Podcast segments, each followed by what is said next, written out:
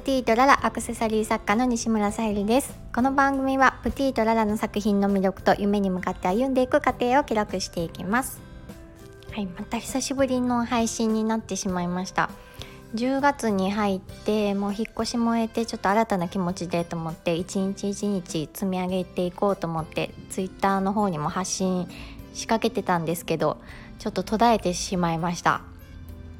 目標とかあのやりたいこととかもたくさんあってそういうのがあってすごくいいことなんですけど思い通りにやっぱり進まないとなんかへこんだりとかして 体調もちょっとあの良くなったなと思ったらまた崩したりして病院に行ったりで薬も未だにちょっと飲んでたりするので、まあ、なかなかちょっと不安定なんですけどもやっとちょっとあの配信できる意欲が湧いたのでさせてもらってます。で今日のタイトルの「すぐに結果は出ないもの」っていうことなんですけどもうん最近なんかちょっとモヤモヤすることが多くってなんでこんな気持ちになるのかなとか考えていました。初期のフリーランスさんとか、まあ、ハンドメイド作家さんとかあるあるかと思うんですけど、まあ、こうなりたいっていうイメージが湧くことはすごくよくってそこを目指してあの活動しているとなかなかその結果が出なかったりすることって多いと思うんです。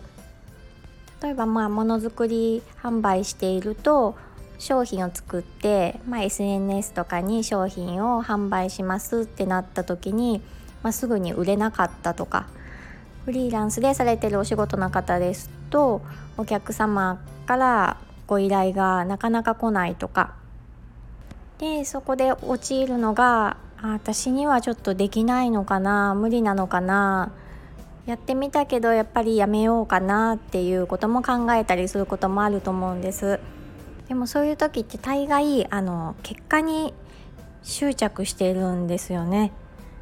ぱり成功して輝いてる人とかを見ると羨ましくなってその成功した姿だけをどうしても見てしまってその方々の努力とか苦労とかが全く見えてない状態で本来ならその成功している方が積み上げてきたところを見るべき視点を見失っている状態なんですよね。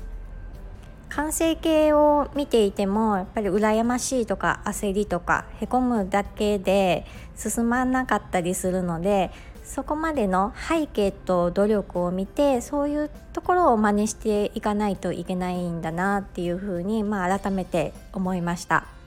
なかなかねあの活躍している人っていうのはもうその努力とか苦労が報われてる状態なのでこんだけ大変でしたよっていうことをあの表に語っておくれないので、まあ、自らあのどんなことをしてきたかとか聞いたりしないとわからない部分苦労されてきた部分って本当にあの見えないので、まあ、そういった方から教わるっていうのも大事かもしれないですね。で私はあのフリーランスさんがすごく羨ましくて仕方がなくってでこのタイミングでちょっとお話しか、まあ、メッセージのやり取りをする機会がありましてでそのあの裏側にはやっぱりあの若い時にはこういった苦労があったよとか逆に今の私が羨ましいって言ってもらったりとかしてでその時にあなんかあるものに自分が目を向けていらい目を向けていなかったなっていうことに気づいて、うん、本当なんか悩んでたり迷っている渦中にいる時って本当にそこに固着してしまって自分がどれだけ幸せなのかっていうのを気づかなかったりするので、まあ、ちょっとそのあの言葉とかもらってハッとなりましたね。であとは、まあ、いろんな方面からあの、まあ、体調も崩していることもあったりしてもっとあのゆっくりのペースでいいんだよっていうあのことをお声がけくださったりして、まあ、手を差し伸べてくれる人がいることも本当にありがたいことだなと思いました。私あのスタイフもよくいろんな方の配信聞かせてもらってるんですけどなんかちょっと自分が聞きたいなって思う方の配信は、うん、その配信されている仕事の内容も大事なんですけどその背景が見える発信をしてくださってる方のあの配信はすごく聞きたくなりますね。で本音で語ってくれているっていうのもあの感じるので、うん、そういった方の、うん、背景を見れるっていうのはありがたいなと思いました。